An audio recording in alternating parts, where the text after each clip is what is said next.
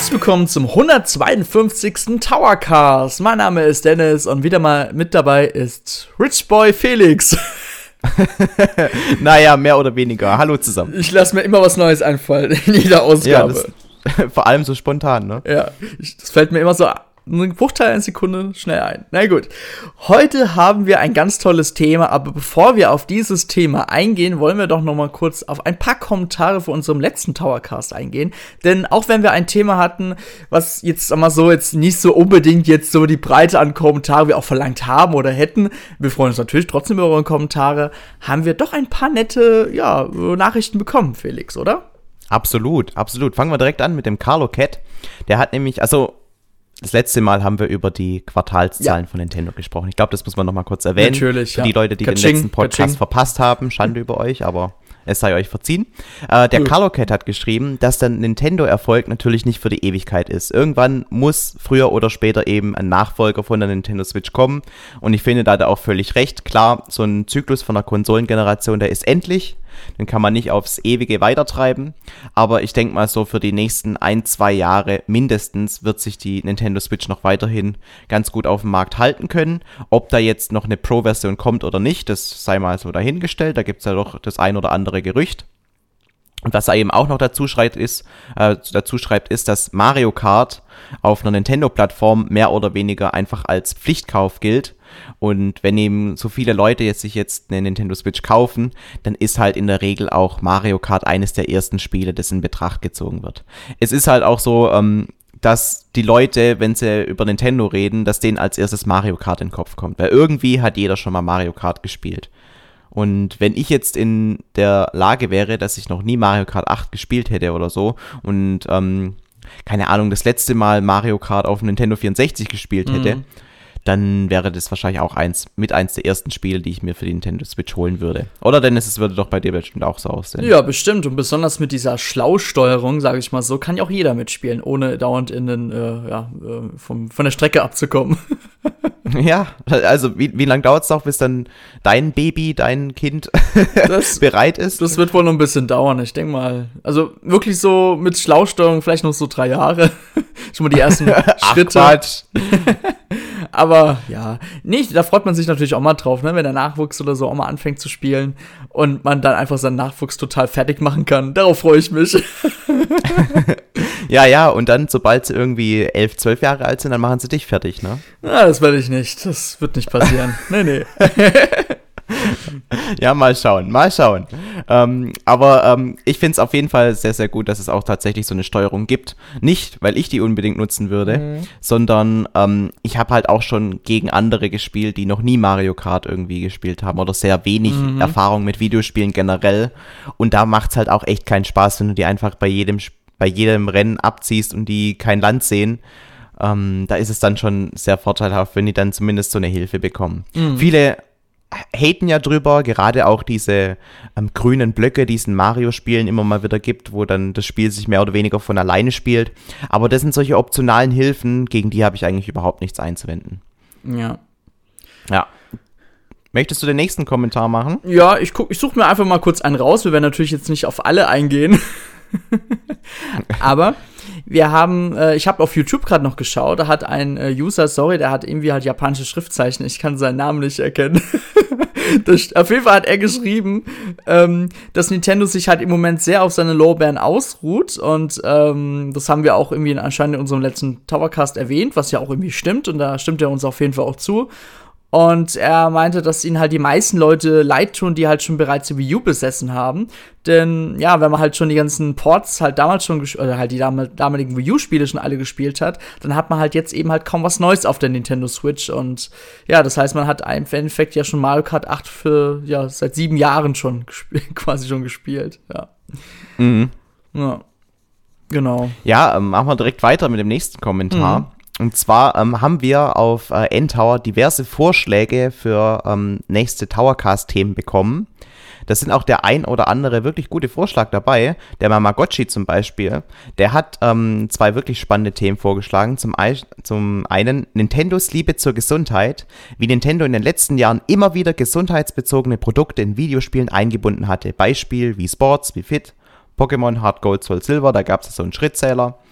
Also da gibt es ja wirklich zahlreiche Beispiele. Das fände ich ein super spannendes Thema. Mhm, besonders das zweite, was er vorgeschlagen ja. hat, was ich auch cool finde, welche Spiele wir konkret mit welcher Konsolengeneration verbinden. Also wenn wir jetzt an den Gameboy zurückdenken, was ist so mit das erste Spiel, an das wir denken. Also es ist auch ein sehr, sehr cooles Thema, wo wir einfach wieder äh, in schöne Erinnerungen schwelgen können, wenn es dann mal tatsächlich in der Aktualität wenig und, zu berichten gibt. Und natürlich auch ein sehr subjektives Thema. Ich meine, wenn ich jetzt Gamecube sage, denkst du vielleicht an Titel A und ich denke an Titel B. Und das ist dann interessant zu wissen, warum und weshalb, gell? Und es hat ja. auch manchmal ein bisschen was mit persönlichen Referenzen zu tun, also mit Erlebnissen aus der Kindheit zum Beispiel. Das ist natürlich ein sehr cooles Thema, ja.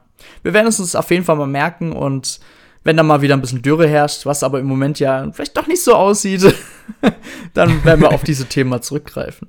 Ja, absolut. Ähm, der Haby und der Bogartus, die haben auch speziell noch nach Themen gefragt, die so ein bisschen in die RPG-Richtung gehen oder JRPG-Richtung. Mhm. Das wäre sowas, da sind wir jetzt beide nicht so affin drin. Ne? Also, mhm. das sind, haben wir keine ähm, größere Expertise, keine größere Leidenschaft. Da müssten wir dann vielleicht mal einen Gast hier ähm, einladen, der vielleicht ähm, sich ein bisschen besser damit auskennt. Auf Haben wir ja auch jetzt in unserer Redaktion den einen oder anderen, der sich da wirklich ähm, sehr für begeistern kann für Na, RPGs und JRPGs. Na, Logo. Gut, dann würde ich sagen, beginnen wir mit unserem Thema, denn wir haben, ja, in eigentlich in den letzten zwei, drei Wochen viel passiert seit unserem letzten Towercast. Im letzten Towercast haben wir noch gesagt, Nintendo, bestimmt erst im März. Nein, eigentlich gerade ein paar Tage nach der Aufnahme kam Nintendo und hat gesagt, hier eine Nintendo Direct für euch. Und wir so, nein. Es war wirklich ziemlich bitter. ja, aber wir schlucken das jetzt einfach runter und gehen heute mal auf ein paar Titel ein. Natürlich gehen wir am Ende auch noch auf die Pokémon äh, Presents ein, weil zum Glück können wir, können wir das noch mitnehmen und haben den Podcast nicht letzte Woche schon aufgenommen. Deswegen, wir reden jetzt erstmal ein bisschen über die Nintendo Direct. Wir werden uns aber hier nur auf ein paar Titel fokussieren. Das heißt, wir werden jetzt nicht heute auf ähm, sämtliche Titel wie zum Beispiel Star Wars Hunters, Fall Guys oder Project, äh, dieses halt, äh, das neue von Square Enix halt eingehen. Sorry. Triangle. Triangle Strategy, danke dir, Felix. Ja, ähm, bitteschön. Ja, aber man weiß immer, immer wenn ein Project davor ist, das war ja bei Octopath ja genauso. Ich glaube, am Ende hieß er auch Octopath oder haben so Project behalten. Egal, vergiss es. Nee, es hieß dann einfach nur noch Octopath, Octopath Traveler. Ja. Ah, oh, okay. Was aber, finde ich, auch ein cooler Name ist. Mhm. Goodie. Da finde ich jetzt Triangle Strategy schon ein bisschen. Ja. naja. Also für mich als Deutscher ist es ein, ein Zungenbrecher. Project Triangle Strategy. Ah, ja. geht. Geht noch. Project Grenzwertig. Triangle Strategy. Okay, gut. Ich würde sagen, wir reden auch schon jetzt über den ersten Titel und Felix, ich, wir machen es auch heute wieder ganz locker. Felix, du darfst mal beginnen, über welchen Titel sollen wir zuerst reden, außer Nintendo Direct? Oh ja, schön. Also ähm, auch nochmal, das war auch ähm, ein Wunsch von mir, dass wir nicht über jedes einzelne Spiel reden. Einfach deswegen, weil ich habe jetzt diverse Podcasts auch schon zu dem Thema angehört und wenn man einfach irgendwie 20, 30 Spiele auf einmal in einem kleinen Podcast abwickelt, dann kriegt eben bekommen die Spiele, die genannt werden, eben deutlich weniger Aufmerksamkeit. Und deswegen möchten wir uns auf weniger Spiele konzentrieren, aber die dafür etwas ausführlicher besprechen. Und wir fangen jetzt erstmal an mit einem meiner persönlichen Highlights und es heißt The Legend of Zelda Skyward Sword HD. Ja, oh nein. Nicht nochmal. Okay. Oh, oh, oh, oh, ja, ja, okay. Dennis, Dennis ja. Deine Reaktion muss jetzt begründen, bitte. Ja, also für alle, die schon, die, für alle, die schon meine Live-Reaktion auf YouTube angeschaut haben, werden wissen, ich bin überhaupt kein großer Skyward Sword-Fan. Und klar, es ist immer noch besser als Twilight Princess. aber es oh. ist eigentlich mein zweit meistgehasstes Zelda-Spiel. So, jetzt packe ich hier aber aus. Und jetzt lese ich, jetzt sehe ich schon die ganzen Morddrohungen via E-Mail bei mir eins. Zu äh, Recht. Ja, zu Recht. Okay, Felix, wir werden uns jetzt gleich betteln. Nee, also, Spaß beiseite. Ich mag das Spiel aber wirklich nicht. also, das Spiel erschien ja ursprünglich 2011 auf der Wii. Und auf der Wii war es halt schon was, was cool. Es war was mal Besonderes. Es war mal das erste Zelda-Spiel, was ja auf der Wii ähm, quasi angepasst war. Man hat ja die Wii-Remote gehabt. Man konnte das Schwert, wenn man es nach links geschlagen hat, hat auch Link wirklich das Schwert Schwert nach links geschlagen. Und es wird ja auch ebenfalls auf der Nintendo Switch mit dem Joy-Con so ähm, fortgeführt, was ja auch natürlich auch Sinn macht. Und davon, davon lebt ja auch dieses äh, Spielprinzip von Skyward Sword. Ich, man hätte es nicht einfach sagen können, man drückt einen Knopf und dann haut er zu. Das geht halt einfach nicht, ja. Na gut. Und ähm, ja, als Nintendo das angekündigt hat, dachte ich so, okay, jeder hat es kommen sehen. Es gab ja immer wieder mal Gerüchte dazu. Plus, ich muss halt sagen, ich habe das Gefühl, es wird mir zu wenig geboten für einen Vollpreistitel, der eigentlich ja nur angepasst auf der Switch erscheint. Ich habe so das hm, Gefühl. Gutes Argument. Also ich habe so das Gefühl, Mario, äh, Super Mario 3D All-Stars, klar, hat jetzt auch nicht viele, arg viele Neuerungen. Ähm, Super Mario Galaxy, ich pick mir jetzt Super Mario Galaxy raus, das ist der fairste Vergleich. Für mich fängt es schon am Stil an. Super Mario Galaxy hat für mich einen zeitlosen Stil, sagen wir jetzt im Jahr 2021. So, Skyward Sword muss ich sagen, als ich das jetzt in HD gesehen habe, ich fand, das funktioniert so nicht mehr. Ich finde, der Stil sieht einfach heutzutage, sagen wir so, nativ skaliert, nicht so gut aus. Also ich fand, die Texturen waren stellenweise, sahen stellenweise schon echt ein bisschen matschig aus und auch dieser komische, halbrealistische mit Cell-Shading-Looks, bezeichne ich jetzt mal, bei Breath of the Wild ist es was anderes, aber bei Skyward Sword wirkt das irgendwie so ein bisschen, ne, so, so. Ich muss sagen, da hat mich schon, hat mich, hat mich schon richtig geschüttelt, ja. ja, okay, also da bin ich tatsächlich bei dir. Ich finde tatsächlich auch die Umsetzung in HD sehr grenzwertig. Ich hätte mhm. mir da durchaus eine grafische Überarbeitung gewünscht. Man muss da einfach auch stilistisch ein bisschen rangehen, dass es noch einigermaßen cool aussieht. Mhm. Man könnte ja auch, also wenn man sich das Boxart von ähm, Skyward Sword HD anschaut, ja. da sehen die Figuren ja auch ein bisschen anders aus. Ich finde, in die Richtung hätte man das auch umsetzen können, dann äh, würde das einfach viel stimmiger und viel geiler aussehen und ich glaube, dann wären auch viel mehr Leute, die das alte Spiel schon gespielt haben, begeistert mhm. gewesen. Ich muss dazu noch was sagen. Ähm, ich musste die ganze Zeit an Wind Waker HD denken. Das war ja auf dem GameCube auch mehr Cell-Shading gewesen. Und auf der Wii U war der auch derselbe Stil, aber ich fand, der Stil war dann schon ein bisschen da war nicht immer so hundertprozentig Cell-Shading, sondern auch ein bisschen mehr 3D-haftiger. Ich weiß nicht, wie ich es beschreiben soll. Naja, auf jeden Fall, auch mir geht es um die Figuren. Und ich finde, da war der Stil viel cooler und man hat auch gemerkt, man hat sich mit Wind Waker HD viel mehr Mühe gegeben. Und wenn ich mir jetzt halt sowas wie Skyward Sword anschaue, denke ich mir so, ja, also irgendwie merke ich nicht dieselbe Expertise wie damals bei Wind Waker HD. Also, es wirkt halt ein bisschen, so ein bisschen hin, ich will, ich will nicht so böse sein, das wirkt schon ein bisschen hingerotzter, sage ich jetzt mal. Ja, äh, kann ich durchaus nachvollziehen, zumal man ja auch bedenken muss, dass jetzt ähm, The Legend of Zelda Skyward Sword HD auf einer Konsole erscheint, die 80 Millionen Mal verkauft wurde mhm. und bei The Wind Waker HD waren wir, als es angekündigt wurde, keine Ahnung, bei 8 Millionen, also vielleicht ein Zehntel davon. Ja, klar. Und dass die dann tatsächlich wirklich so einen einfachen Port hinhauen und nur die Steuerung ein bisschen überarbeiten und das Ganze halt irgendwie auf HD hochskalieren. Wahrscheinlich waren die Texturen vorher schon in HD und für die Wii musste man das halt einfach runterrechnen. Mhm. Also wirklich den minimalsten Effort reingesteckt, um das Spiel dann eben auf die neue Plattform zu bringen. Das finde ich auch sehr, sehr schade. Was aber mich durchaus positiv stimmt, ist einfach die Tatsache, dass ich im Gegensatz zu dir The Legend of Zelda Skyward Sword eigentlich als wirklich cooles Zelda empfand. Ähm, ich war nämlich ein großer Fan von der Steuerung. Viele im Internet ähm, sagen ja, das hat nicht richtig funktioniert mhm. und so mhm. weiter. Da, das kann ich nicht bestätigen. Es gab zwar immer mal wieder so ein paar Ausfälle, wo dann ein Schlag nicht richtig erkannt wurde, aber ich würde mal sagen, in ja, 90 Prozent der Fälle hat es dann schon so gestimmt, wie es ähm, hätte sein sollen. Und jetzt mit der größeren wie sagt man, Akku, Akkuratität, Akkuratness, keine Ahnung, also mit größerer Genauigkeit der Nintendo ähm, Switch Pro Controller äh, der Nintendo Switch Joy-Con, ähm, dürfte das doch mal besser funktionieren. Und äh, das ist tatsächlich was, was ich dann ähm, wirklich cool finde. Die, die, Steuerung mit dem Control-Stick, die reizt mich so überhaupt nicht. Und ich finde es schrecklich, denn dass jetzt Leute sagen, einfach nur, weil sie von anderen gehört haben, dass die Bewegungssteuerung auf der Via so scheiße war, dass sie ähm, das Spiel dann lieber mit, den, äh, mit dem Pro-Controller oder so eben mit dem Control-Stick spielen möchten. Das ah, das nimmt dem Spiel so viel von der Faszination ab. Ja. Weil ganz, ganz viel. Sei es, also denk doch nur mal an die, an die Schlüssel, an die Bosskeys in den einzelnen Tempeln. Die muss man auch richtig hindrehen, dass sie dann in das Schloss passen. Und solche Sachen gibt's halt extrem viel. Das Fliegen in, im, im Wolkenhort, ja, also das funktioniert ja auch mit Bewegungssteuerung und, und verliert auch ein bisschen an der Faszination, wenn man das dann halt einfach mit einem Controller spielt.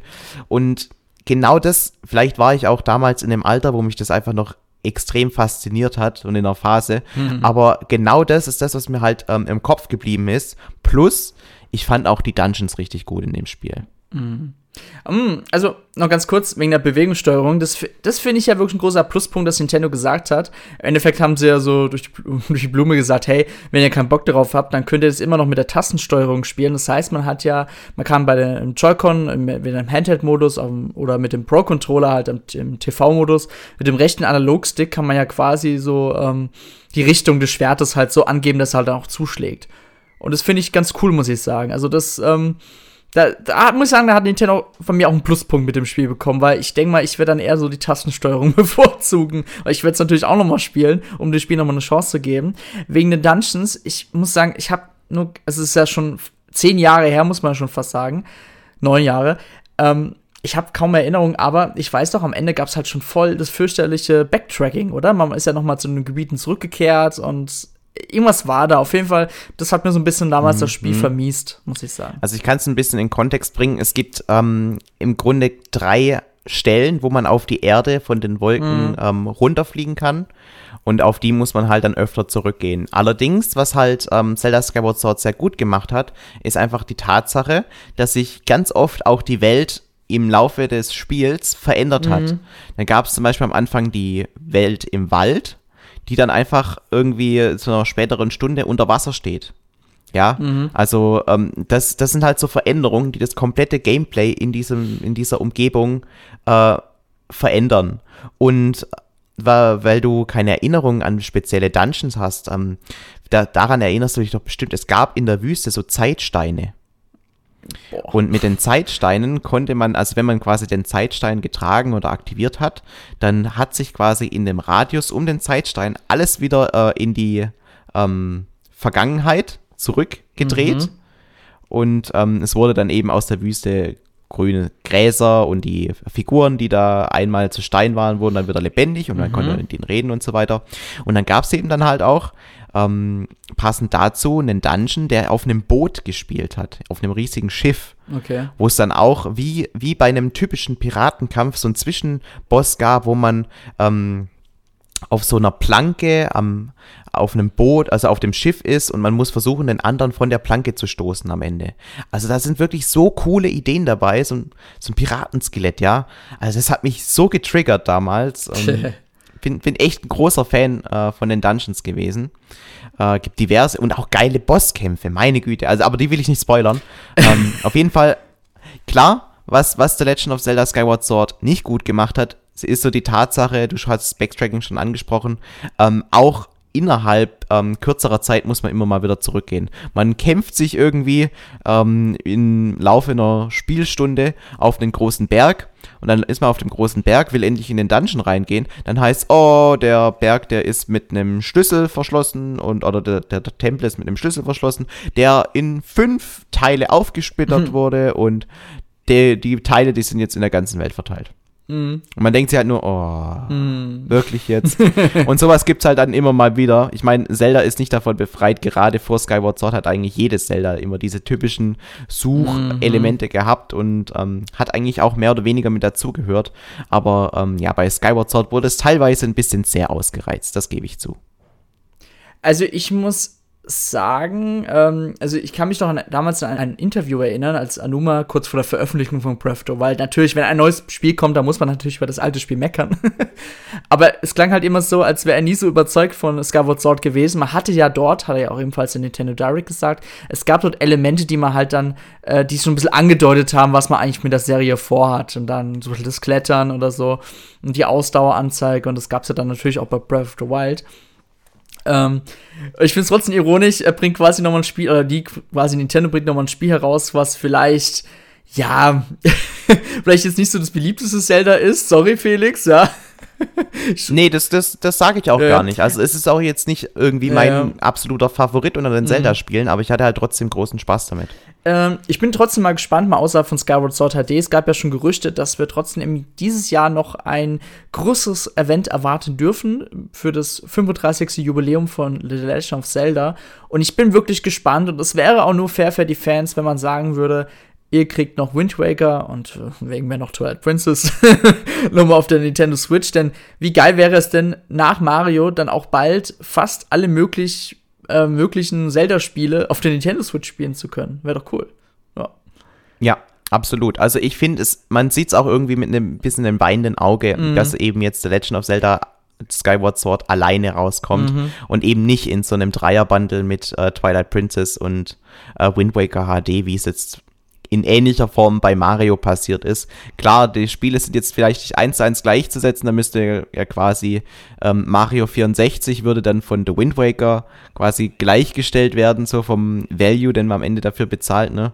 Aber ähm, ja, trotzdem hätte Nintendo da durchaus ein bisschen bisschen offener sein können, dass wir da noch mehr, mehr bekommen. Aber gut, mhm. ähm, ich denke, die Leute, die das noch nie gespielt haben, die dürfen sich auf jeden Fall auf ein ähm, wirklich umfangreiches und ähm, auch trotzdem gutes The Legend of Zelda freuen. Ja, am 16. Juli ist es soweit und es erscheint dazu sogar noch passende Joy-Con. Und die sind cool wiederum. ja, absolut. Aber hast du damals die goldene V-Mode gehabt? Natürlich, ich habe sie immer noch, ja klar. Ich habe die auch noch, ja. ja.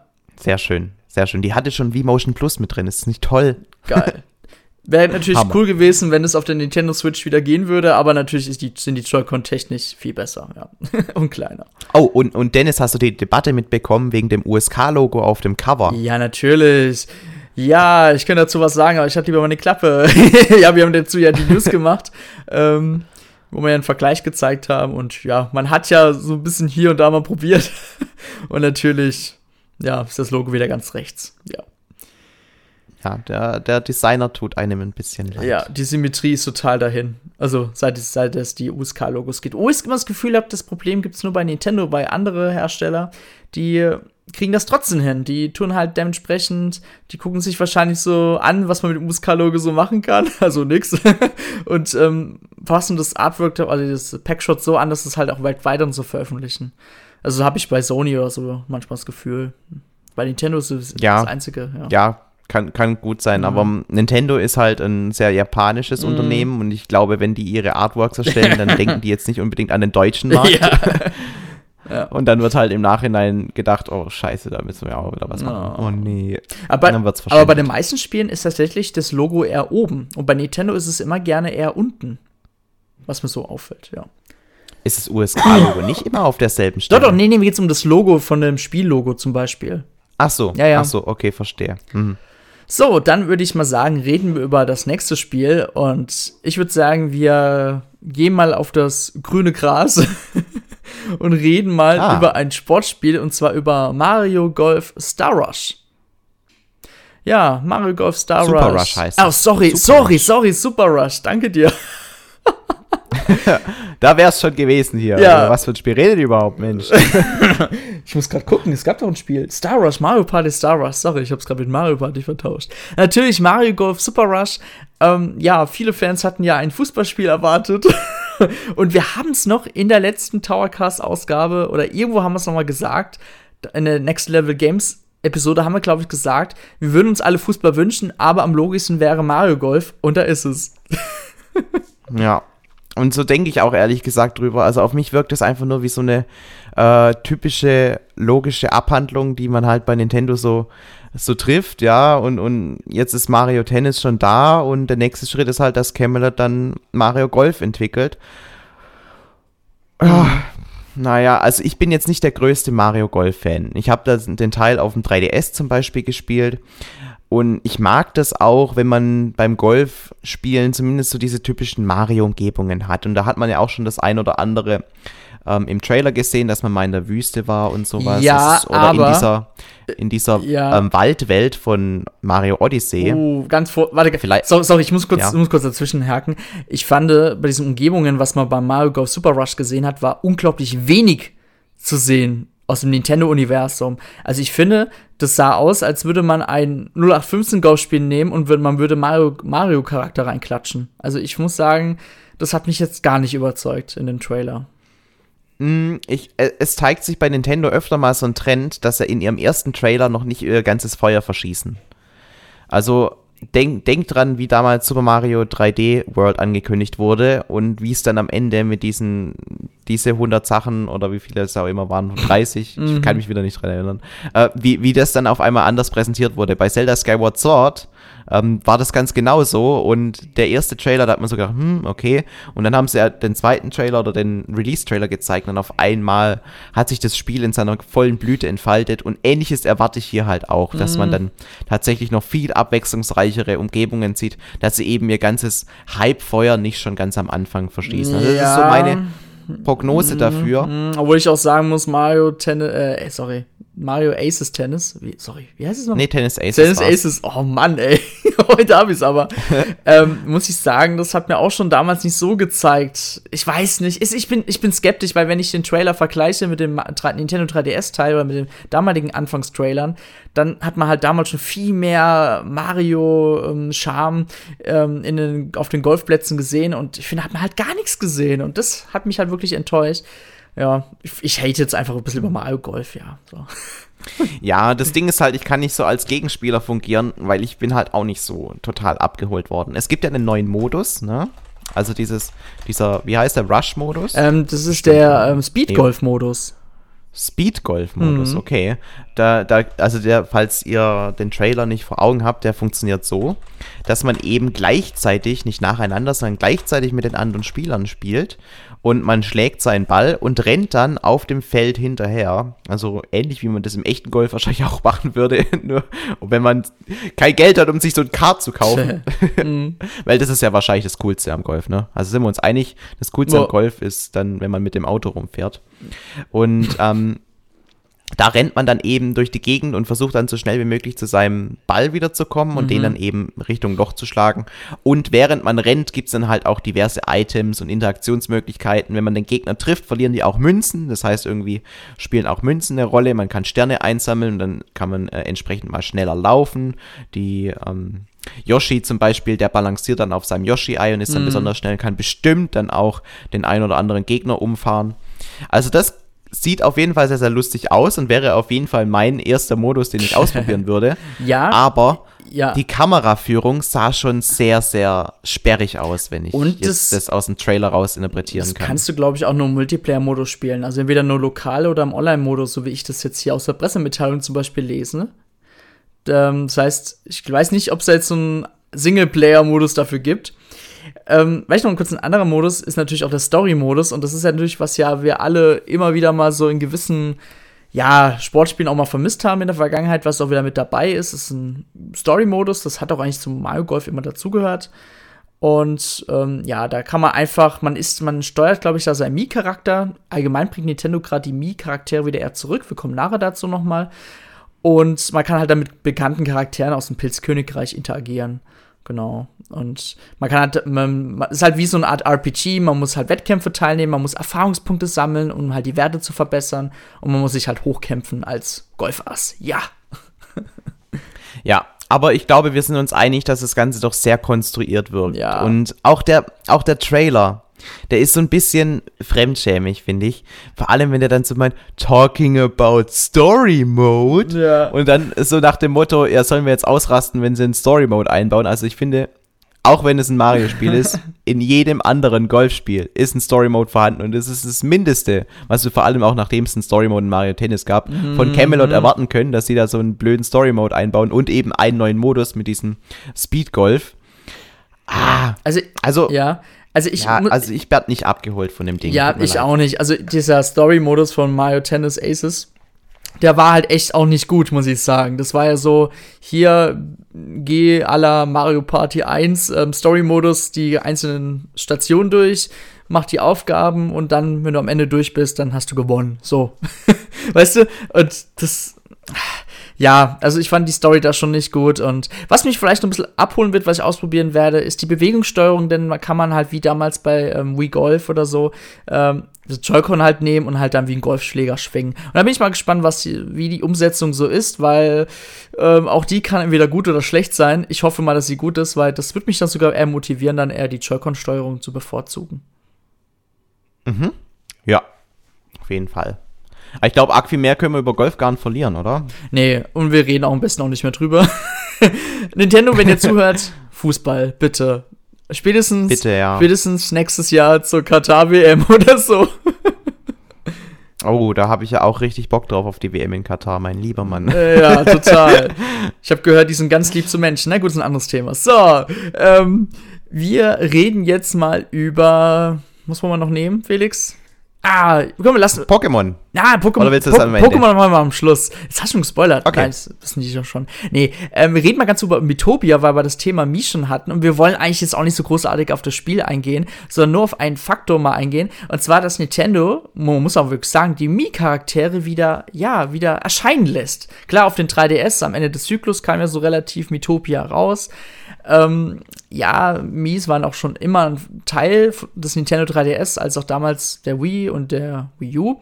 Ja, mit der Wii hat sie damals angefangen. Ja, natürlich. Mit Sports Ja, ja. und Mhm. ja, Play. Und dann hat man das so losgelassen und ich fand es auch okay, weil ganz ehrlich, man war auch gesättigt. Und jetzt, wo ich wieder die ganzen Mies gesehen habe für Mythopia, für Nintendo Switch, dachte ich mir so, boah, ernsthaft, jetzt bringen sie die Mies wieder zurück. Also ich muss sagen, ja, wahrscheinlich wird es auch erstmal nur exklusiv für das Spiel bleiben, obwohl ich echt schon so das Gefühl habe, dass man vielleicht den Mii-Editor auf der Switch ein bisschen erweitert nochmal.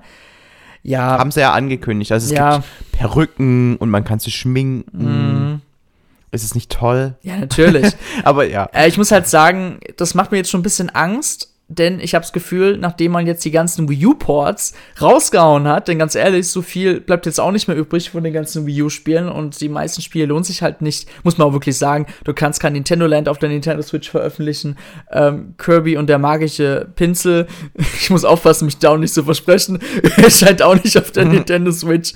Ähm, ja, und jetzt habe ich das Gefühl, jetzt fängt man halt an mit 3DS-Titel und das ist etwas, da kriege ich richtig Kopfschmerzen und ich hoffe, dass das nicht so eintreffen wird, wie es mir jetzt, ja, wie es mir, wie ich es mir ausmale, ja. Ja, also grundsätzlich habe ich jetzt nichts dagegen, wenn sie ein paar 3DS-Spiele auf die Switch bringen. Es müssen halt die richtigen sein. Ja. Also Metroid. Ne? Ja, Metroid? Samus Returns, das wäre natürlich geil. Ja, das, das sind Spiele, die würde ich auch sofort auf der Nintendo Switch bevorzugen, weil die habe ich auch nie auf dem 3DS gespielt. Aber jetzt mal kurz, um meine Sammlung reinzuschauen. Ich hätte jetzt. A Link Between Worlds im Stile von, ähm, wie, wie war es auf der Switch? Äh, äh, Link's Awakening. Ja, War. ja, genau, genau. In dem Stile. Ja, Wie geil wäre das? Also ich fand der A Link Natürlich. Between Worlds richtig geil. Ja, natürlich ist das mein liebstes. Spiel auch. Ja, ist 3DS. auch mein Lieblings-Handheld-Zelda-Spiel auf jeden Fall. Ähm, Mhm. Nee, zum Beispiel Hey Pikmin. Und ich kann mir halt vorstellen, dass Nintendo halt statt solche Spiele, wie- äh, statt Spiele wie Zelda äh, Link Between Worlds, statt Hey Pikmin auswählt, weißt du? Oder ähm, ich gucke jetzt gerade nur so rum. Ähm, ich meine, es gibt ja wirklich unzählige Spiele, die Nintendo portieren könnte. Und ich hoffe, dass es nicht so kommt. Also ich wünsche mir ja, dass Mario Tennis Open auf die Switch kommt. Gut, solche Spiele können wir bestimmt ausschließen. Aber ich hoffe halt so diese Singleplayer, äh, ja, Sachen, dass die. Ich meine, ganz ehrlich, ich kann Nintendo, ich würde auch Nintendo richtig zutrauen, dass sie noch Super Mario 3D Land auf der Nintendo Switch veröffentlichen. Natürlich es. Boah, nachdem sie 3D World, das können sie nicht bringen, Also- nachdem sie 3D World gebracht Also natürlich, haben. Also jetzt nicht sofort. der große Bruder ist schon da. Natürlich nicht sofort, aber vielleicht so in zwei Jahren. Du weißt, die Nintendo Switch lebt bestimmt noch zehn Jahre, so mit Nintendo gerade Spiele raushaut. Also äh, maximal vielleicht als DLC für 3D World, dass man sagt, hey, Ja. wenn ihr Bock habt, könnt ihr auch noch für 20 Euro oder so die alten Levels aus 3D Land spielen. Oh, Haben wir in der neuen Engine gemacht. Ja, ja, ey, ohne Quatsch jetzt. Statt Mythopia hätte ich viel mehr Bock auf Tomodachi Live gehabt. Oh, ich liebe Oh, Tomodachi ja, Live. To- Tomodachi ist, ist super lustig. Ja. Also wer das nicht kennt, schaut euch das mal unbedingt auf ähm, YouTube irgendwie an, ein paar Videos dazu. Ja. Da kann man sehr viel lustigen Scheiß machen. Ja, ja. Nee, aber was ich damit noch sagen will, ist, ich habe so ein bisschen Angst, dass Nintendo jetzt sich beim Nintendo 3DS austoben wird. Die könnten auch wegen mir die Nintendo DS-Titel nehmen, die wirklich so wirklich älteren Titel nochmal aufbereiten, aber klar, selbst die 3DS-Spiele wurden halt damals schon in HD wahrscheinlich entwickelt, wurde runter ähm, skaliert so ein bisschen. Und ja, da hat man es halt auf dem 3DS veröffentlicht.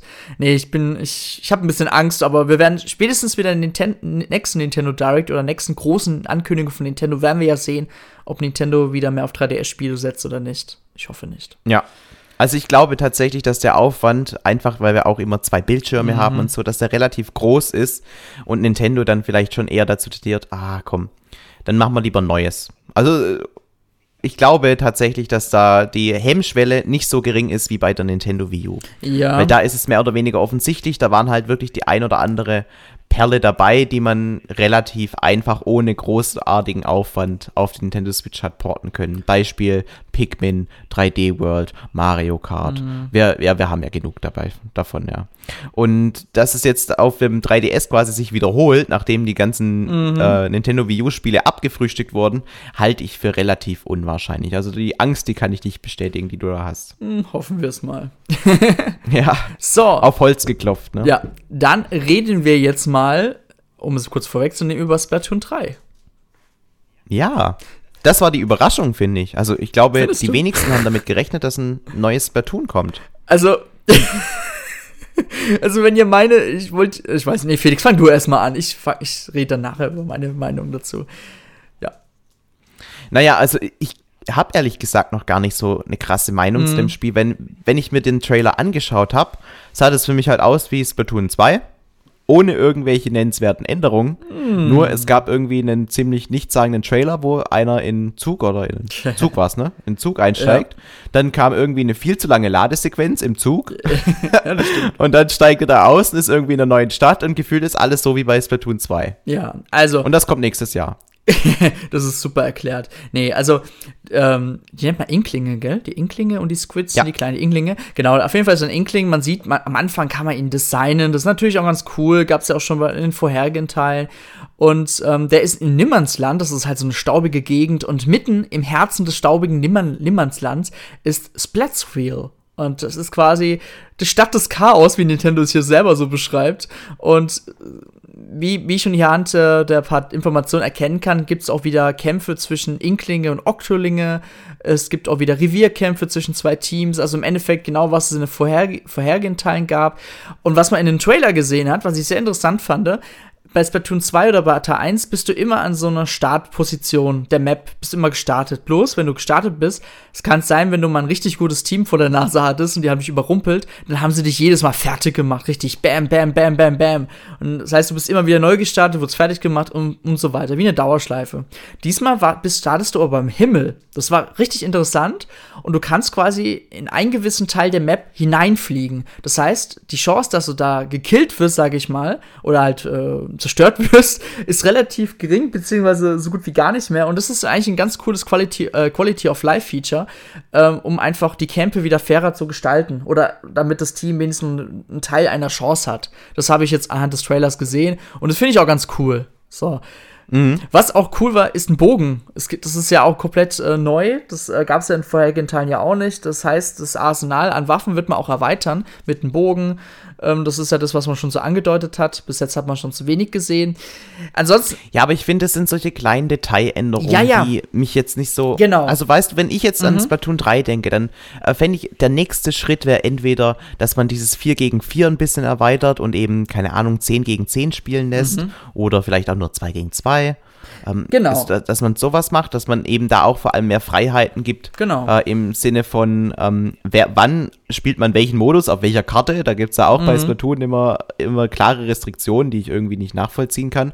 Und das Zweite, was mich so richtig reizen würde, wäre, wenn der Singleplayer-Modus, den es ja in den anderen Spielen durchaus gab, wenn man den irgendwie ein bisschen genau. zusammenhängender mhm. gestalten würde. Mhm. Weil bisher sind es halt solche abstrakten Level, mhm. irgendwelche Cubes, die in, in nirgendwo schweben und man bewegt sich von einem mehr oder weniger Planeten zum anderen, ähnlich wie bei Mario Galaxy, und ähm, löst da dann die Aufgabe, knallt die Gegner ab und geht dann zum nächsten, mhm. bis dann irgendwann der Endgegner kommt, ne? Und da könnte man ja auch ein bisschen mehr eine zusammenhängende Welt oder sowas bauen, dass man eben da vielleicht was erkunden kann oder so.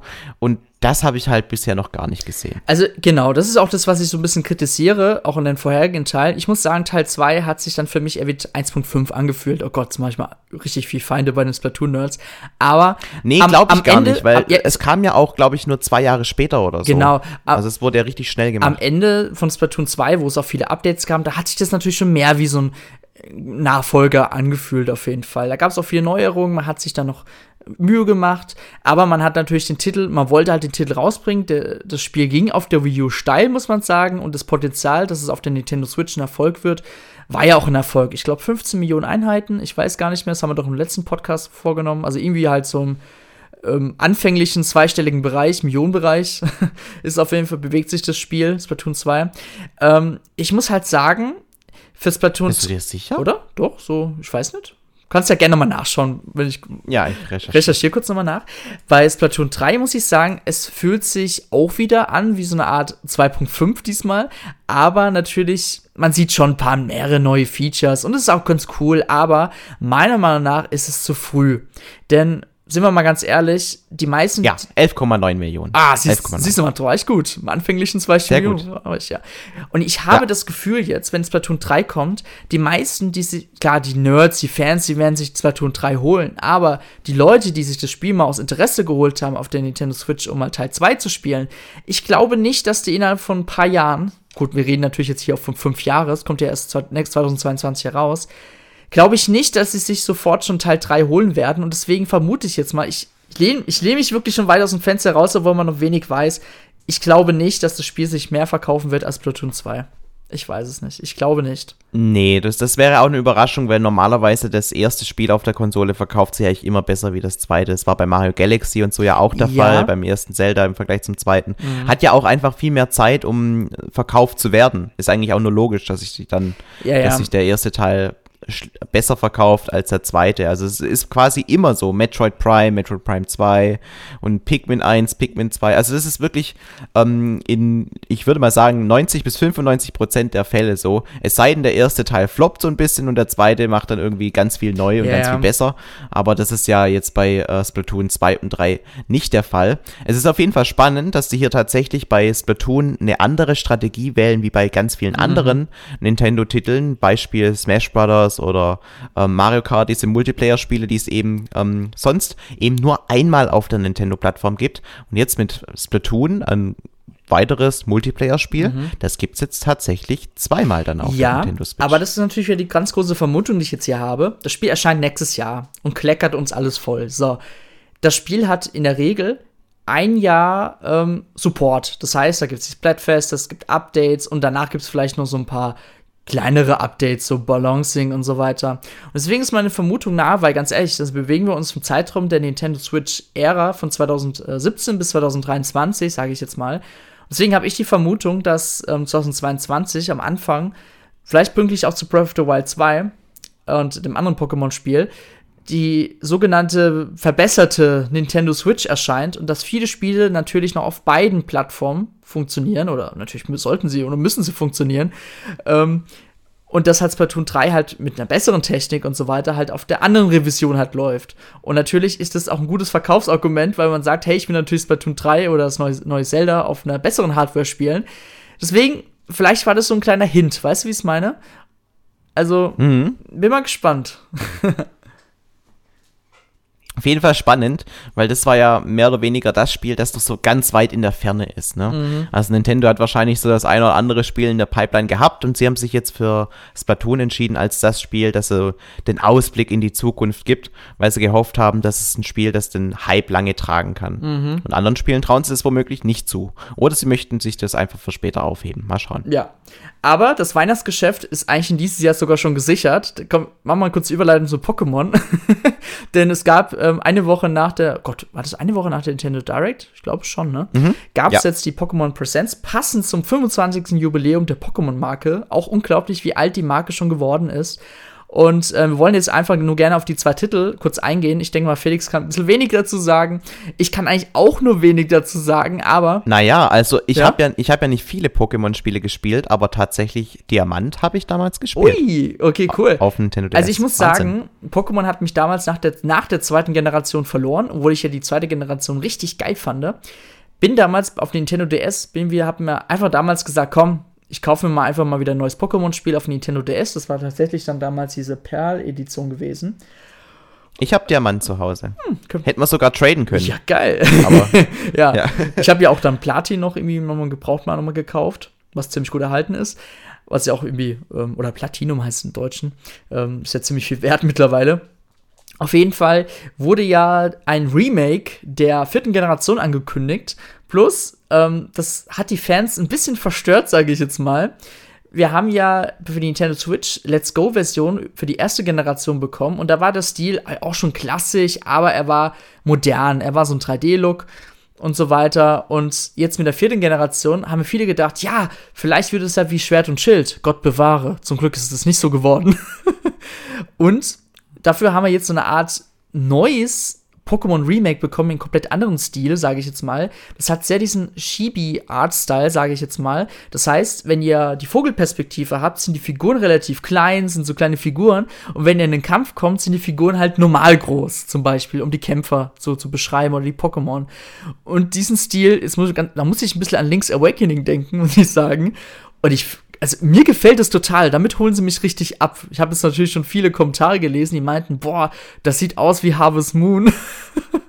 Klar, auf einer gewissen Weise schon, aber dieser Chibi-Art-Style ist halt in Japan sehr bekannt und auch sehr beliebt. Es gibt ja sogar ein Final Fantasy-Spiel, ähm, was ja ebenfalls diesen Look hat. Ja, also mich holt es total ab. Ich werde es mir auf der Nintendo Switch holen, weil ich voll Bock drauf habe. Natürlich hat man jetzt auch nicht so viel gesehen, obwohl viele Pokémon-Fans haben ja schon viel, viele Sachen erkennen können aus dieser Sinjo. Ähm, ich hasse diesen Namen, Sin Sinho, Sin Sinjo, egal. Sinnoh, glaube ich einfach. Ja, Sinnoh-Region, genau. Und ich freue mich drauf und kommt dann jetzt äh, Ende des Jahres. Ich glaube, ein Termin steht noch nicht fest. Und ganz ehrlich, das wird wieder das große Holiday-Spiel für Nintendo werden, für die Nintendo Switch. Also ob es jetzt das große Holiday-Spiel wird, glaube ich jetzt eher weniger, weil es ist halt trotzdem nur einfach ein Remake. Äh, zwei Sachen dazu. Also ich mhm. finde, man bei jedem Remake äh, liest man von den Pokémon-Fans, oh, das war immer mein Lieblingsspiel, immer, immer. Das war bei der ersten Generation so, dann die, war die erste Generation draußen, oh, jetzt muss die zweite kommen, Hard Gold, Soul mm. Silver. Das war immer die beste Generation. Dann auf einmal liest man überall, ja, Smaragd und so, das war das Beste. Jetzt auf einmal kommt Diamant und Perl und jetzt sagen schon wieder alle, das war das beste Pokémon aller Zeiten. Dass ich mir auch nur denke, also entscheidet euch halt mal. Also, in meinen Augen kommt eh nichts an der ersten Generation vorbei. Hallo, so. meiner Meinung nach war die zweite Generation die beste, ja. Nein, wir, wir, reden natürlich nur davon, dass das beste Spiel immer das nächste ist. Ne? No. nee, auf jeden Fall, ähm, das ist der erste Punkt dazu, den ich dazu sagen kann. Und das zweite, sie haben ja das Spiel nicht selbst geportet, sondern mm. sie haben ein mhm. externes Entwicklerstudio dazu beauftragt. ILCA. Und das ist super interessant. Die haben auch schon Train Quest 11S für die Nintendo Switch gemacht. Das heißt, das Studio hat richtig viel Ahnung eigentlich von der Materie.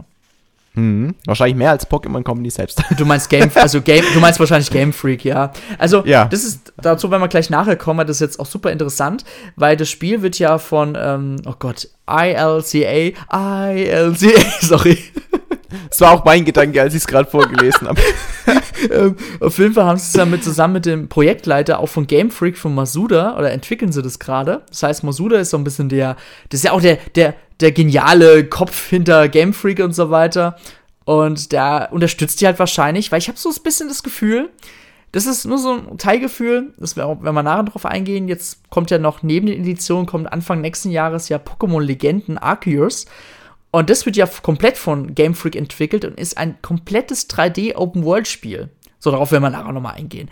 Ich habe aber so ein bisschen das Gefühl, Game Freak hat sich mit Schwert und Schild so gekränkt gefühlt mit den Shitstorm der Fans, was ja auch irgendeiner Weise berechtigt war, äh, weil das Spiel sah halt ähm, in diesen Open-World-Phasen überhaupt nicht gut aus, sondern ja, man war schon ein bisschen enttäuscht, muss man sagen. Und ich habe so das Gefühl, die wollen es jetzt allen zeigen und wollen jetzt mit Pokémon Legenden jetzt wirklich zeigen, was sie drauf haben, oder wollen es jetzt halt so ein bisschen als Weiterbildung sehen, ne? Sich, weil Game Freak hat ja seit den letzten, muss ich schon fast sagen, letzten Jahrzehnten immer nur an diesen Vogelperspektive einfachen Stil gearbeitet. Mehr war nie. Klar, es gab mal den großen Sprung, dann äh, von Schwarz und Weiß, ähm, war ja so dieses ähm, 2D, 3D-haftige, aber ich fand es, ich muss ganz ehrlich sagen, mich hat es gar nicht abgeholt. Ich fand es sogar echt hässlich. Sorry, meine Meinung. Ähm, da hat so der Generationensprung gefehlt ja, ja. irgendwie, ne? Weil Schwarz und Weiß kam ja auch auf Nintendo DS raus und Mhm. Ja, der war halt schon mit äh, Pokémon Diamant und Perl mehr oder weniger ausgelastet und mhm. dann war der Schritt eben nicht so groß, wie sie, ja. wie sie sich das vielleicht erhofft haben dabei und auch. X und Y war ja auch wirklich dann ein guter Schritt in die richtige Richtung. Ähm, hat aber auch schon damals, muss man sagen, also klar, im Vergleich zu Sonne und Mond hat das Spiel auch schon seine Schwächen gehabt. Ähm, was ich damit sagen will, ist, Game Freak hat viel verpasst, sich anzupassen an neue Artstile. Also, ich habe so das Gefühl, den richtigen Anschluss selbst an die 3D-Generation haben sie vollkommen verpasst. Wirklich 3D-Spiele waren schon wieder out, als die versucht haben reinzukommen. um es mal so zu beschreiben. Ja, also ich finde, es zeigt sich auch immer, wenn man über die Neuerungen von einem Pokémon-Spiel zum nächsten redet, ja, mhm. und dann heißt es ja, und jetzt gibt es ein neues Item, das du bekommen kannst, das dann alle Pokémon immer direkt mit aufleveln und solche Geschichten, ja. Also das sind so Änderungen am Gameplay, die man, über die man sich natürlich freut, wenn man Pokémon mag, aber die halt nichts Grundlegendes verändern, ja. Mhm. Also die Basics, die sind immer gleich bei Pokémon bisher gewesen. Und das, dieses Remake hier, den, also den, gefühlt wurde den Entwicklern ja auch gesagt, also Leute, ihr dürft das Remake zwar machen, aber wehe, ihr verändert auch nur irgendwas daran. Also, ja, ja, klar. Es muss eins zu eins genau das alte Spiel sein, alles muss genau so sein, wie es vorher war.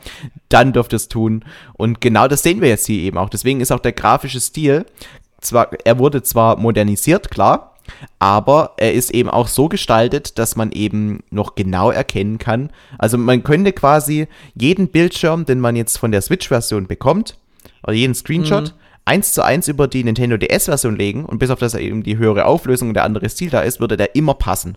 Weil die Häuser stehen exakt so, die es sieht einfach alles exakt so aus, die Bäume, ja, also sehen ja auch alle gleich mhm. aus, wie auf dem DS eben. Hätte man bestimmt viel mehr rausholen können, aber sie haben es eben genauso umsetzen müssen, wie es auf dem Nintendo DS damals der Fall war. Ich muss aber sagen, ich finde den Stil wirklich sehr hübsch. Und als man danach ja. halt, mal kurz die Überleitung zu, nochmal zu machen, zu Pokémon Legenden Arceus, das ist halt wirklich das große nächste Ding von der Pokémon Company. Dieser ja, Schritt. Das ist so der große Schritt, auf den ich eigentlich schon ja, seit gefühlt zehn Jahren warte. Genau also Game Freak macht genau das, was wir alle schon vor 15 Jahren wollten. Wir haben alle geschrieben, wir wollen ein Open-World-Spiel und allein die, ähm, die Shots, die man getätigt hat für den Trailer, die haben so an, an Breath of the Wild erinnert. Und ich muss wirklich Boah, sagen. Absolut, der Anfang. Ja, ja. Also wirklich, das schreit ja quasi nach Breath of the Wild. Und ich muss sagen, das ist eigentlich gar nicht mal so blöd, weil man muss immer denken, Zelda Skyward Sword war jetzt auch nie so das erhoffte Open World Zelda, was sich alle wirklich erhofft haben. Und Schwert und Schild hat meiner Meinung nach genau dasselbe erlebt. Und jetzt mit dem neuen Pokémon Legenden Arceus ähm, kann ich mir gut vorstellen, dass jetzt einfach dieser finale Schritt auch getätigt wird in dieser Open World und dass man auch wirklich, ich meine, du hast ja gesehen, man kann die Pokémon wirklich sofort fangen, wenn man will, oder man konfrontiert diese, gelangt in einen Kampf und schwächt sie und dann fängt man die. Das hat man bis jetzt gesehen. Also man hat noch gar nicht. Ja, das ja? orientiert sich auch viel mehr an der Serie, ne? Also ja, endlich ja. ist es mal tatsächlich so, wie man es eben im Fernsehen mhm. kennengelernt hat. Was ich ein bisschen kritisiere noch, ist, die Gegenden sind sehr leer. Ich finde, das liegt aber auch ein bisschen an der Hardware. Das hat ja bei Breath of the Wild hat man das zugunsten der Story halt so geschickt gemacht. Man kann halt doch nicht so viel darstellen, wie man will auf der Hardware, weil die ist schon sehr limitiert. Und ich glaube, das ist aber auch dem geschuldet, dass das Spiel eben auch für äh, Game Freak-Verhältnisse noch sehr, sehr weit entfernt ist. Mhm. Ich finde auch, dass die Animation, also da gibt es so ein fliegendes Pokémon, mhm. ich, ich nenne es jetzt einfach mal Vogli. Ja. dass der, der hatte ja Frames irgendwie von, keine Ahnung, also fünf Frames die ich Sekunde weiß, ja. wären schon viel gewesen. Er war total abgehackt. Mhm. Und ich ich könnte mir halt vorstellen, dass sie noch extrem viel daran arbeiten werden und dass es das in einem Jahr nochmal deutlich verändern wird im Vergleich zu dem, was wir heute gesehen mhm. haben. Also ich denke mal auch das Polishing, das daran, wenn sie sich jetzt gerade dran setzen, bestimmt. Ich habe so auch ein bisschen das Gefühl gehabt, weil das spielt ja auch in der Sinjo-Region, ähm, aber halt viele Jahre davor, also schon gefühlt sehr so ein bisschen, also ein bisschen das ältere Jap asiatische Setting, habe ich so ein bisschen empfunden. Damit ist es ja wieder das Gegenteil von Breath of the Wild, ne? Das spielt ja viele Jahre nach irgendwas mhm. und jetzt sind wir viele Jahre davor. Ja, und man hat natürlich auch gesagt, hey, da kann ja noch nicht so viel sein an Dörfer, wenn es halt viele Jahre davor ist. Und ich, was ich interessant finde, ist, die Pokémon Company hat gesagt, das ist quasi neue Ära von den Pokémon-Spielen. Und ich weiß jetzt nicht, weil, ganz ehrlich, wenn wir uns jetzt die letzten Pokémon-Generationen so anschauen, gibt es viele Spiele, die bauen auch ein bisschen auf das Competitive Play auf, dass man, im, dass man auch an Turniere teilnehmen kann. Und ich bin gespannt, ob man vielleicht doch einen Multiplayer-Modus einbindet, aber das sah wegen mir, also es sah in Pokémon Legenden noch nicht so aus, weil wenn sie das jetzt rauslassen, dann muss es ja trotzdem noch andere Pokémon-Spiele geben und halt diese Turniere trotzdem stattfinden zu lassen. Also, weißt du, wie ich es meine? Also, ich weiß jetzt nicht, ob das nicht so eine Art Spin-off ist oder wirklich so eine Hauptgeneration, äh, Hauptedition, ähm, sage ich jetzt mal. Also da bin ich sehr gespannt, was da Game Freak oder die Pokémon Company vorhat mit der Zukunft der Pokémon-Marke. Mich hat's richtig abgeholt. Ich habe mega Bock drauf, weil es endlich mal das Pokémon-Spiel ist, was alle wollten. Aber dieser technische Aspekt, wie gesagt, man hat es ja schon im Video gesehen, dass die Framerate war einfach noch nicht so das Gelbe vom Wahre. Es hat richtig geruckelt stellenweise. Dann gab es auch gewisse Shots in dem Trailer. Da hast du richtig im Hintergrund gesehen, die Bäume, die halt 2D-Grafiken dann hatten, um wahrscheinlich dann, äh, wahrscheinlich halt, ähm, ja, Leistung zu sparen oder so. Also, der Titel erscheint, denke ich mal, auch nicht umsonst erst Anfang 2022, denn wer weiß, mit der neuen Revision der Nintendo Switch könnte man diese Leistung noch mitnehmen. Wieder eine frohe Vermutung. Ja. ja. Das könnte natürlich sein. Das, das, würde sogar viel Sinn ergeben. Also, mhm. ähm, weil gefühlt war die Switch bei dem, was man im Trailer gesehen hat, schon irgendwie mehr oder weniger an der Leistungsgrenze. Mhm. Aber auf der anderen Seite, ich finde, The Legend of Zelda Breath of the Wild sah so gut aus. Ja. So gut. Mhm. Und es lief trotzdem, bis auf vielleicht jetzt den Rox, dunklen Wald, Roxwald, ja. Ex, ja, extrem flüssig. Also da konnte man auch nicht meckern. Ja, auf jeden Fall. Und wenn äh, Game Freak in der Lage ist, das ähnlich anzupassen, wie es eben bei ähm, Breath of the Wild der Fall war, dann ähm, müsste das auch auf der aktuellen Nintendo Switch noch problemlos funktionieren. Mhm. Ich bin halt ähm, sehr überzeugt von dem Entwicklerteam, das Zelda entwickelt und eher weniger von dem, was äh, Game Freak, Game Freak mhm, also mhm. von den Leuten hinter Game Freak. Also ich habe bei denen schon immer die Tendenz, da wird, da, also auf dem 3DS war es so, dass sie den 3D-Modus nicht überall machen mhm. konnten, weil sie es nicht genug angepasst bekommen haben. Dann hat es da mal geruckelt und dann, im, wenn man es im 3D-Modus spielt, dann sind irgendwie keine 60 Frames, sondern nur noch 30 mhm. oder solche Geschichten. Und, und das sind solche Dinge, die mir halt irgendwie zeigen, okay, also die Leute, die da arbeiten, ähm, die sind entweder unter extremem Zeitdruck und haben nicht die Zeit dafür, ein Spiel auf äh, eine Gen Generation entsprechend anzupassen, oder sie sind einfach nicht so fähig wie jetzt in, bei meinem Beispiel Nintendo EAD, das äh, Zelda-Entwicklerstudio. Mhm. Weil ich kann mir auch vorstellen, dass Game Freak vielleicht auch eigentlich an diesem Remake der vierten Generation gearbeitet hat, haben aber dann gemerkt, okay, wir haben was ganz anderes vor, weil sie wahrscheinlich wollten sie halt so ähnlich wie Schwert und Schild machen, dann kam aber die ähm, Kritik und dann haben sie halt gesagt, komm, das, was wir bis jetzt haben, das verwerten wir noch, aber dafür muss halt die, äh, die, das Remake jemand anderes machen. Und ich muss auch sagen, dass, den Schritt finde ich auch mal ganz gut, denn ganz ehrlich, jedes Jahr ein neues Pokémon-Spiel von Game Freak, das tut halt auch dem Entwicklerteam nicht gut. Die haben keine Chance, sich wirklich mal Gedanken zu machen, sondern sind immer wieder unter Zeitdruck, das muss fertig werden und, und dann kaum ist das Projekt zu Ende, müssen sofort sich in das Neue stürzen. Und es gibt ja auch nicht mal Zeit, das so ref zu reflektieren und äh, zu überlegen, okay, was können wir besser machen.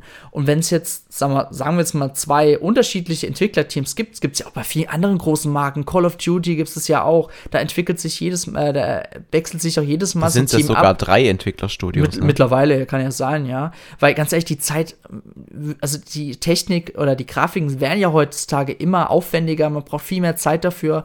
Und das finde ich ja auch sinnvoll, weißt du? Und wenn jetzt die Pokémon Company jetzt ebenfalls diesen Weg geht und sagt, okay, wir haben jetzt hier Ilka und ähm, Game Freak, finde ich voll in Ordnung und unterstütze ich sofort, weil dann muss, muss vielleicht auch Game Freak nicht down crunchen, was sie offensichtlich, offensichtlicherweise in den letzten Jahren ja öfters getan haben. Ja, würde ich begrüßen. Also da bin ich tatsächlich auch bei dir. Ich finde es auch ähm, sehr, sehr begrüßenswert. Die Strategie dahinter, jedes Jahr ein neues Pokémon-Spiel zu bringen, über die kann man natürlich Aha. immer streiten, weil ähm, das ist eben auch der Hauptgrund, warum diese Serie seit Jahren so stagniert hat.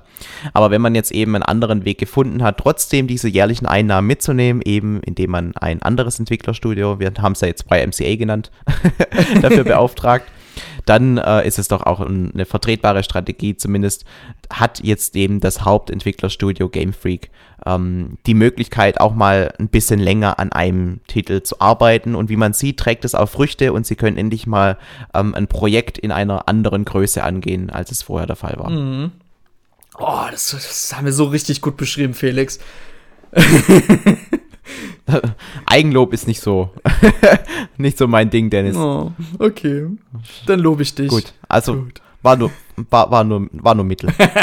okay, also wie ihr merkt, wir haben heute extrem viel geredet, aber das muss auch mal wieder raus. Und wir freuen uns natürlich, dass jetzt auch in den nächsten Monaten richtig viel erscheint. Mein größter Flop, mal kurz nochmal zu Nintendo Direct zu kommen, war DC Superhero Girls Teen Power. Ganz ehrlich, wie kann Nintendo sowas publishen? Also, oh, okay, genug Hate. Ja, also ich fand das natürlich sehr gut. Ja. Und ähm, ich werde es mir natürlich auch kaufen. Zweimal. Was ich sehr löblich finde, Und um mal kurz EA zu loben, die machen ja, muss man sagen, die halten an ihrer Nintendo Switch Offensivstrategie fest. Jetzt bringen sie Apex Legends heraus. Jetzt wurde noch Plants vs. Zombies angekündigt.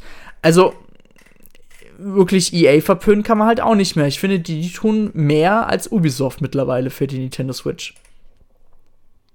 Mm, ja, ich finde, von Ubisoft bekommt man auch immer mal wieder ähm, das ein oder andere Spiel ab. Wie hieß denn jetzt dieses? Immortals ähm, Phoenix Rising. Phoenix Rising, ja genau, Immortals Phoenix Rising. Das ist zum Beispiel, das war doch auch ein Spiel, ja. ähm, das auch auf der Switch wirklich gut ja, funktioniert das, hat. das stimmt, das stimmt. Da, da, muss ich dir recht geben.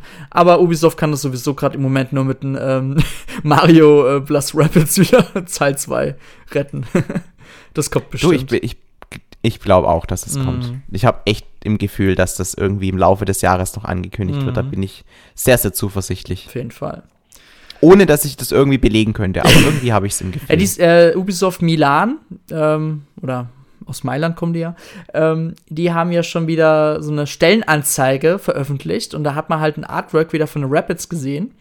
Und da wird hundertprozentig noch was kommen. Und bloß wann ist natürlich auch die Frage. Wäre natürlich nice dieses Jahr oder Ende nächsten Jahres mit der neuen Revision der Nintendo Switch.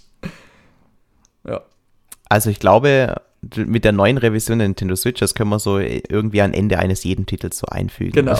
so, also ein Super Mario Odyssey 2 wäre schon ziemlich nice dann zum Release der neuen Nintendo Switch.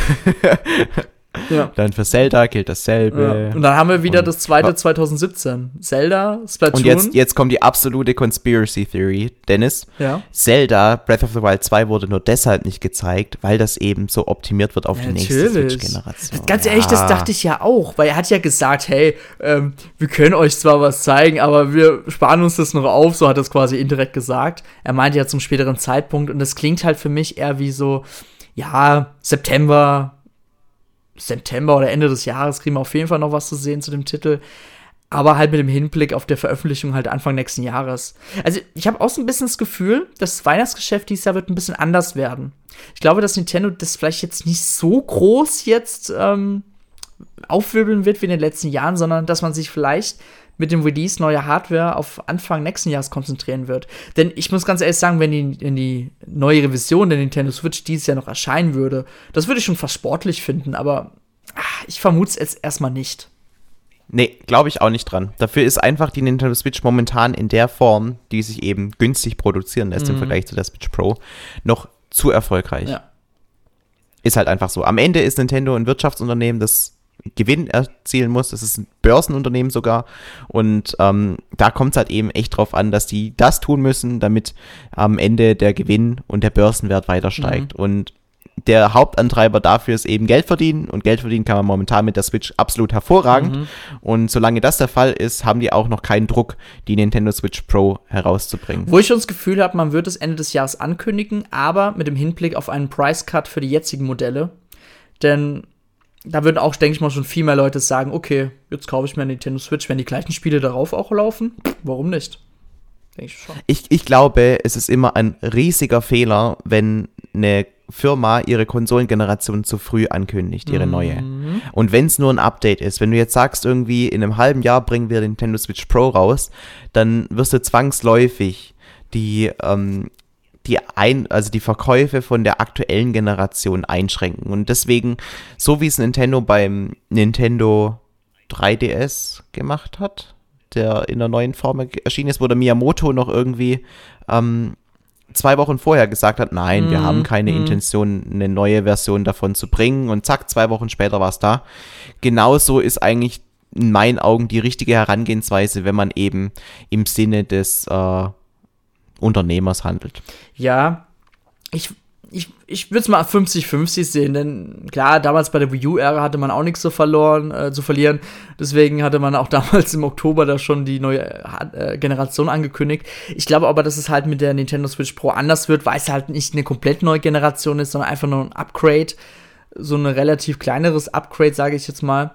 Aber ich ganz ehrlich, lassen wir uns überraschen. Dieses Jahr bringt noch so viel und wir wissen jetzt auf jeden Fall einige Spiele, die jetzt in der ersten Jahreshälfte kommen. ich muss sagen, ja, ich bin ganz zufrieden. Es gibt das eine oder andere Spiel, das werde ich gerne spielen. Aber man weiß natürlich immer noch wenig, was in der zweiten Jahreshälfte kommt. Und da bin ich sehr gespannt drauf. Ja, Absolut, absolut. Und ich bin extrem froh, dass es wieder jetzt normale Nintendo Direct Shows gibt. Und ich wünsche mir natürlich dann auch zur E3 so eine richtig fette Nintendo Direct Show, wo man ja. dann eben die Titel fürs, ähm, für die zweite Jahreshälfte sieht, die ja bekanntermaßen dann immer noch, noch mal die sind, die uns wirklich aus dem Hocker mhm. reißen können. Aber die, die E3 soll ja wieder digital sein und ich glaube nicht, dass Nintendo damit wirken wird. Das glaube ich nicht. Ich glaube, Nintendo wird dann eher was Eigenes machen. Na klar, aber die machen ja schon seit Ewigkeiten was eigenes mhm. und sie können ja ihre Nintendo Direct trotzdem ungefähr in dem ja, Zeitrahmen veröffentlichen, ja. dass man vielleicht wieder in den Rhythmus reinkommt. Es gibt drei ne, große Nintendo Directs im Jahr. Eine findet eben Anfang des Jahres statt, so Februar, März. Mhm. Die zweite dann so Juni, Juli, wo dann eben die Titel für Ende des Jahres vorgestellt werden. Und dann eben im, ja, November, mhm. Oktober, um nochmal so vielleicht die Spiele, die zu Weihnachten kommen, extra zu pushen, da nochmal was Neues zu zeigen und eben so einen kleinen Ausblick ins nächste Jahr zu geben. Ja. Ich denke, damit äh, wären, glaube ich, alle sehr zufrieden, wenn man sich an diese Regeltermine jetzt orientieren könnte. Ja, und ganz ehrlich, ich hoffe natürlich, dass wieder eine Nintendo Direct Ausgabe erscheint, weil das ist aber mein ganz ehrliches Thema. Ich fand die jetzige Ausgabe mal gar nicht gut und ich würde schlimm finden, wenn es wieder ein, ein, ein, zwei Jahre dauert und man dann zurückblickt und denkt, okay, die Ausgabe war eigentlich gar nicht so gut. weißt du, wie ich es meine? Weil, ja. ja. Nee, lass, lass uns mal überraschen. Goodie, dann fordern wir euch jetzt auf, dass ihr einen Kommentar schreibt, welche Spielankündigung oder welche Ankündigung ihr von der letzten Präsentation, egal ob ein Nintendo Direct oder die Pokémon Presents, welche ihr toll fandet. Schreibt es gerne in unseren Kommentarbereich. Wir gehen dann gerne in unserem nächsten Towercast gerne darauf ein. Genau. So, wunderbar. Das war's heute mit unserem langen 152. Towercast. Wir bedanken uns für eure Aufmerksamkeit und bis zum nächsten Mal. Bye bye. Ciao, macht's gut.